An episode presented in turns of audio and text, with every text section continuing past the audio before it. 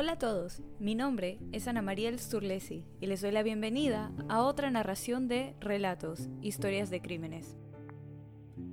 En esta ocasión hablaremos de la desaparición de tres hermanos australianos en la década de los 60. Se dice que estas desapariciones fueron el detonante para cambiar el estilo de vida de la época en Australia.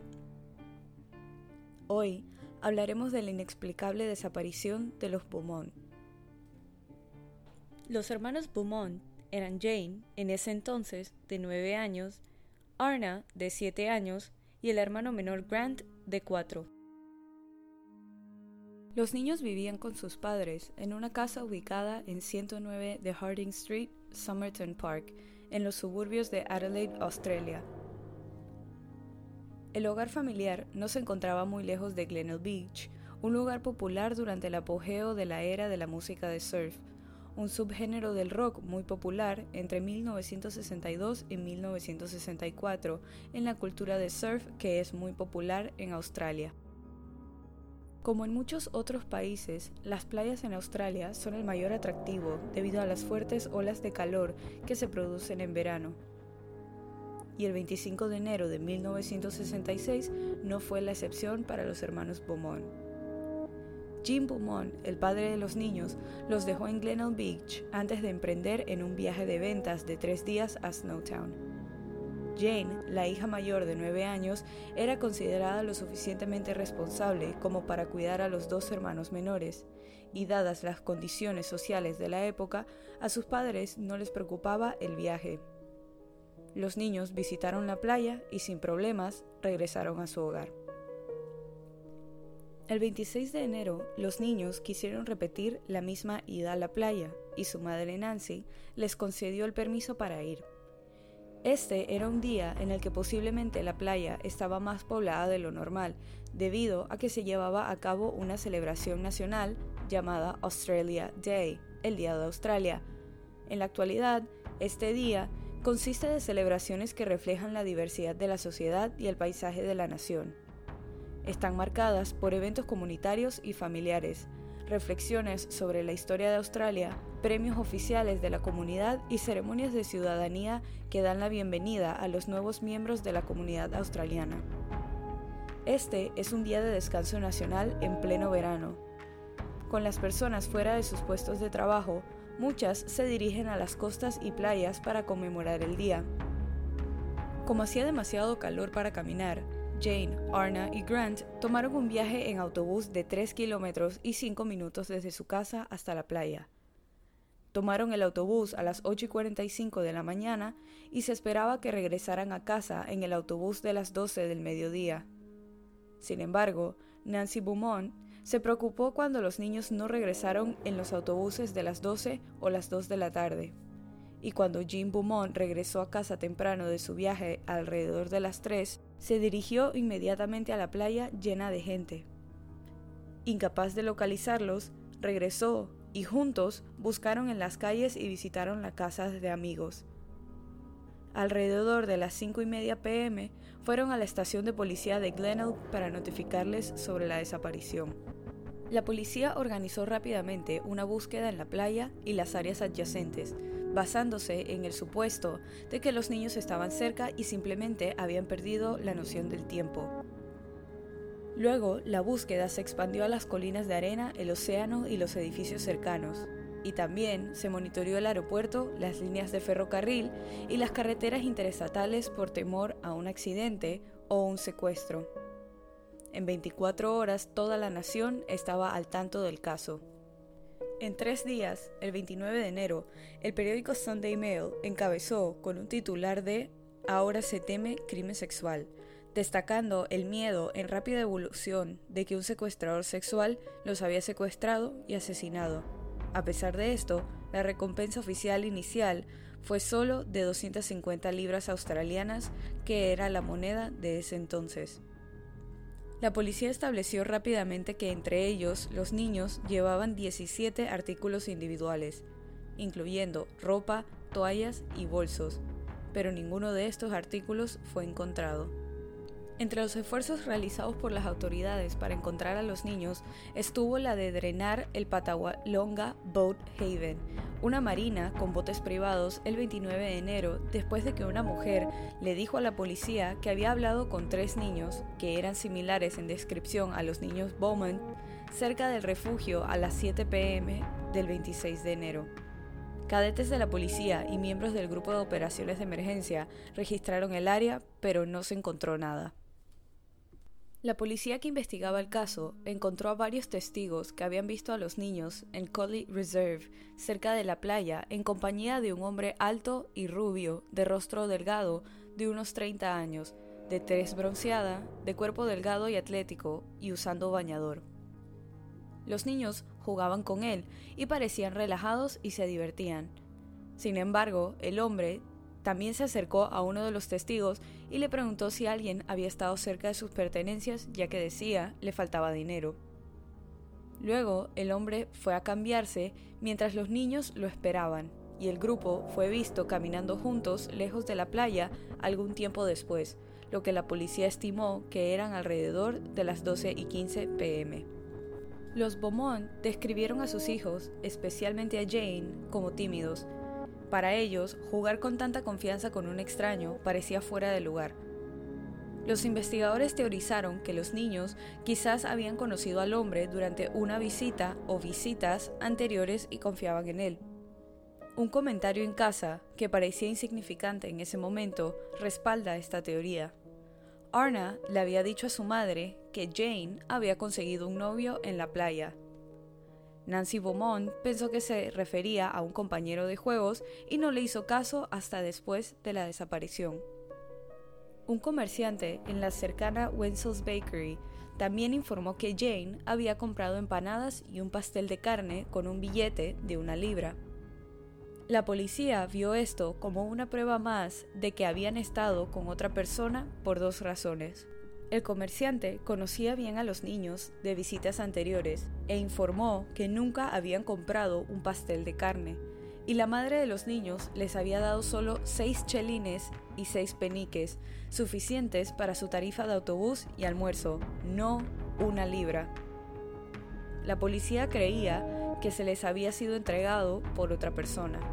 Según una declaración inicial, los niños fueron vistos caminando solos alrededor de las 3 pm, alejándose de la playa a lo largo de Jetty Road, en la dirección general de su hogar.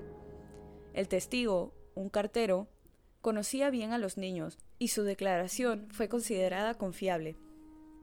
Dijo que los niños estaban tomados de la mano y riéndose en la calle principal, la policía no pudo determinar por qué los niños, ya con una hora de retraso, estaban paseando y solos, aparentemente indiferentes. Este fue el último avistamiento confirmado de los niños. El cartero contactó a la policía dos días después de su declaración inicial y dijo que creía haberlos visto por la mañana, no por la tarde, como había dicho anteriormente. Varios meses después, una mujer informó que la noche de la desaparición un hombre, acompañado por dos niñas y un niño, entró en una casa vecina que creía estaba vacía. Más tarde, ella había visto al niño caminando solo por un camino donde fue perseguido y atrapado por el hombre. A la mañana siguiente, la casa parecía estar desierta otra vez y no volvió a ver al hombre ni a los niños. La policía no pudo determinar por qué no había proporcionado esta información antes, otros avistamientos reportados de los niños continuaron durante aproximadamente un año después de su desaparición. El caso también atrajo la atención internacional. El 8 de noviembre de 1966, Gerard Croizet, un parapsicólogo y psíquico de los Países Bajos, fue llevado a Australia, causando un frenesí mediático. Su búsqueda de los niños no tuvo éxito, con su historia cambiando de día a día sin ofrecer pistas. Aproximadamente dos años después de la desaparición, los Beaumont recibieron dos cartas supuestamente escritas por Jane y otra por un hombre que dijo que se quedaría con los niños. Los sobres mostraban un matasellos de Dandenong, Victoria. Las breves notas describen una existencia relativamente agradable y se refieren al hombre que los cuida. La policía creía en ese momento que las cartas probablemente podrían haber sido auténticas después de compararlas con otras escritas por Jane. La carta de El hombre decía que se había designado a sí mismo guardián de los niños y que estaba dispuesto a devolverlos a sus padres. En la carta se estableció un lugar de reunión. Los Beaumont, seguidos por un detective, condujeron al lugar designado, pero nadie apareció. Algún tiempo después llegó una tercera carta, también supuestamente de Jane.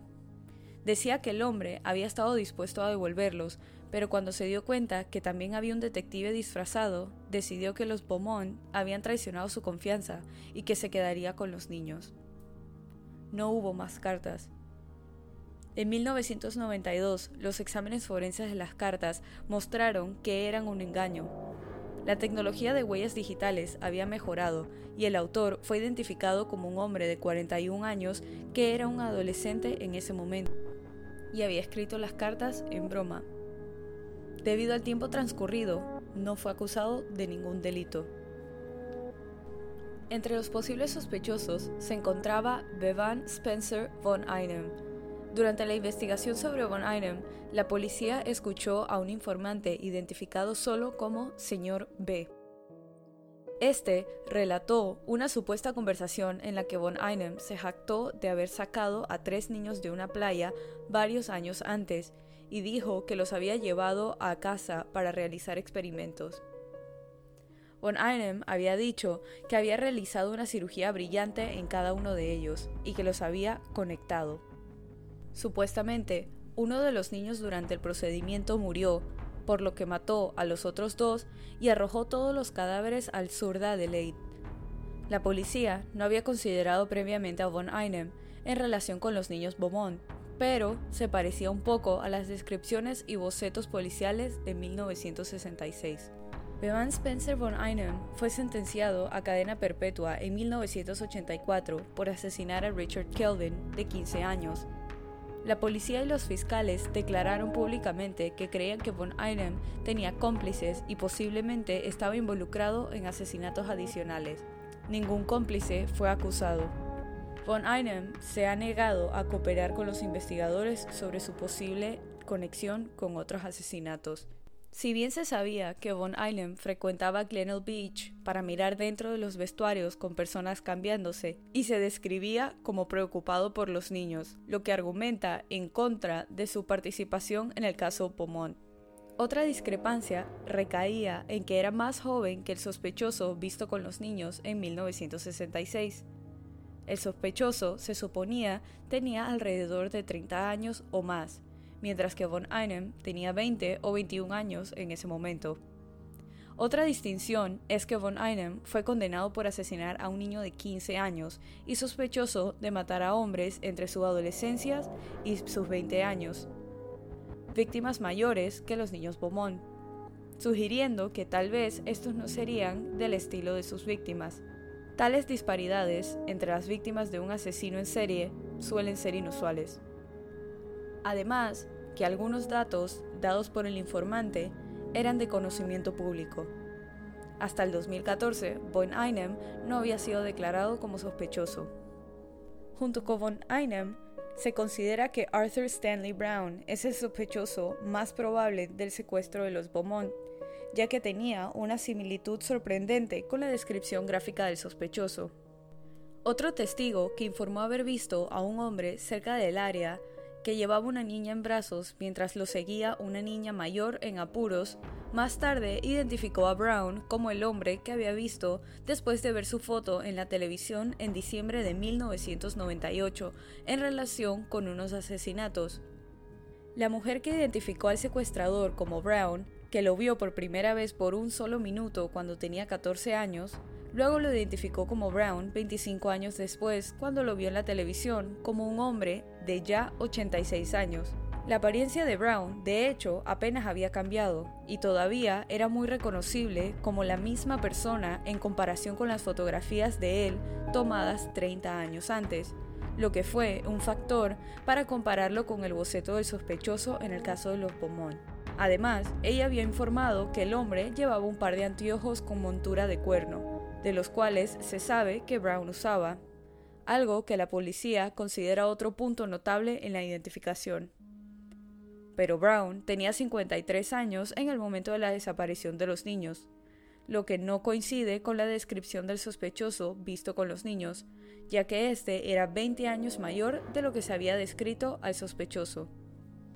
A principios de la década de 1970, James O'Neill, quien fue encarcelado de por vida en 1975 por el asesinato de un niño de 9 años en Tasmania, le había dicho al dueño de una estación en Kimberley y a otros conocidos que era responsable de la desaparición de los niños Beaumont. En 2006, O'Neill perdió una orden judicial en el Tribunal Superior de Australia para detener la transmisión de un documental, The Fisherman, que intentó involucrarlo con el caso Beaumont. El documental se emitió el 26 de octubre de 2006. Aunque O'Neill afirma que nunca visitó Adelaide, su trabajo en la industria de ópalo en ese momento requería que visitara con frecuencia Covert Petty, lo que le habría requerido pasar por Adelaide. La policía entrevistó a O'Neill y lo descartó como sospechoso en el caso. Harry Phipps, el propietario de una fábrica local y entonces miembro de la élite social de Adelaide, se convirtió en sospechoso después de la publicación del libro El hombre satinado, descubriendo el misterio de los niños Beaumont desaparecidos en 2013. A pesar de que esta publicación no lo menciona por nombre, su hijo, con quien no guarda relación, lo nombró el hombre del que se hablaba en el libro. Phipps tenía una semejanza sustancial con la impresión del artista policial del sospechoso, visto hablando con los niños en la playa. Era rico y se sabía que tenía la costumbre de dar billetes de una libra. Luego se alegó que tenía tendencias pedófilas y vivía solo a 300 metros de la playa de Glenelg. En 2007, el hijo de Phipps, Hayden, que tenía 15 años en el momento de la desaparición, se presentó a los investigadores con la afirmación de que había visto a los niños en el patio de su padre ese día. Otras dos personas, jóvenes en ese momento, dijeron que Phipps les había pagado para cavar un hoyo de 2 por 1 metro por 2 metros de profundidad en el patio de su fábrica ese fin de semana, por razones no declaradas. En noviembre de 2013, una sección de un metro cuadrado de una fábrica en North Plimpton, que había sido propiedad de Phipps, fue excavada después de la nueva información sobre su posible participación en la desaparición de los niños. Un radar de penetración en el suelo encontró una pequeña anomalía que puede indicar movimiento u objetos dentro del suelo, pero la excavación no encontró evidencia adicional y se cerraron las investigaciones en el sitio. El 22 de enero de 2018, los detectives de Adelaide anunciaron que regresarían al sitio de la fábrica y realizarían más excavaciones después de que una investigación privada fuera patrocinada. La excavación, el 2 de febrero de 2018, tomó nueve horas y se encontraron huesos de animales y basura general, pero nada relacionado con el caso Beaumont. En el momento de la investigación, los Beaumont recibieron una gran simpatía del público australiano. Permanecieron en su casa de Somerton Park y Nancy Beaumont, en particular, tenía la esperanza de que los niños regresaran y declaró en entrevistas que sería terrible si los niños regresaban a casa y no encontraban a sus padres esperándolos.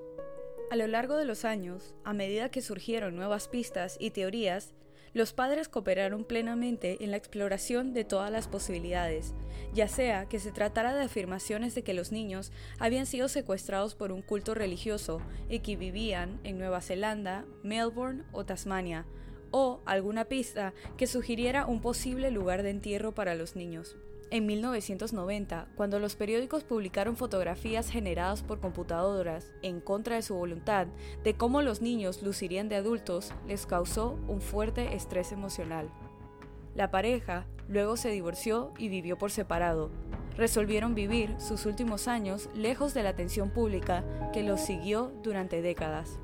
Vendieron su casa y, mientras el caso permanece abierto, la Fuerza Policial de Australia seguía informada de las direcciones de la pareja y se hizo público que los padres habían aceptado que la verdad nunca se descubriría. Nancy Beaumont murió en Adelaide el 16 de septiembre de 2019 en un hogar de ancianos a los 92 años.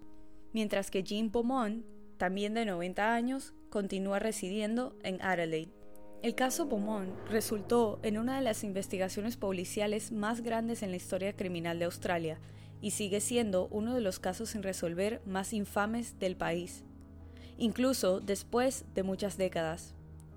En enero de 2018, el primer ministro, Jay Weatherill, dijo que la policía nunca había renunciado al caso y que tienen una política de que ninguna investigación de asesinato termina en un archivo cerrado sin conclusión concreta. El gobierno también sigue manteniendo una recompensa de un millón de dólares por información relacionada con la desaparición de los niños. El secuestro también es visto por muchos comentaristas sociales como un evento significativo en la evolución de la sociedad australiana, con un gran número de personas que cambiaron la forma en la que supervisaban a sus hijos a diario. En ese momento, nunca se sugirió públicamente que no se debería permitir que los niños viajaran sin supervisión o que sus padres fueran de alguna manera negligentes, simplemente porque la sociedad australiana contemporánea daba por sentado que esto era seguro y aceptable. Sin embargo, este caso, junto con crímenes similares relacionados con niños, marcó el fin de la inocencia en la vida posguerra australiana.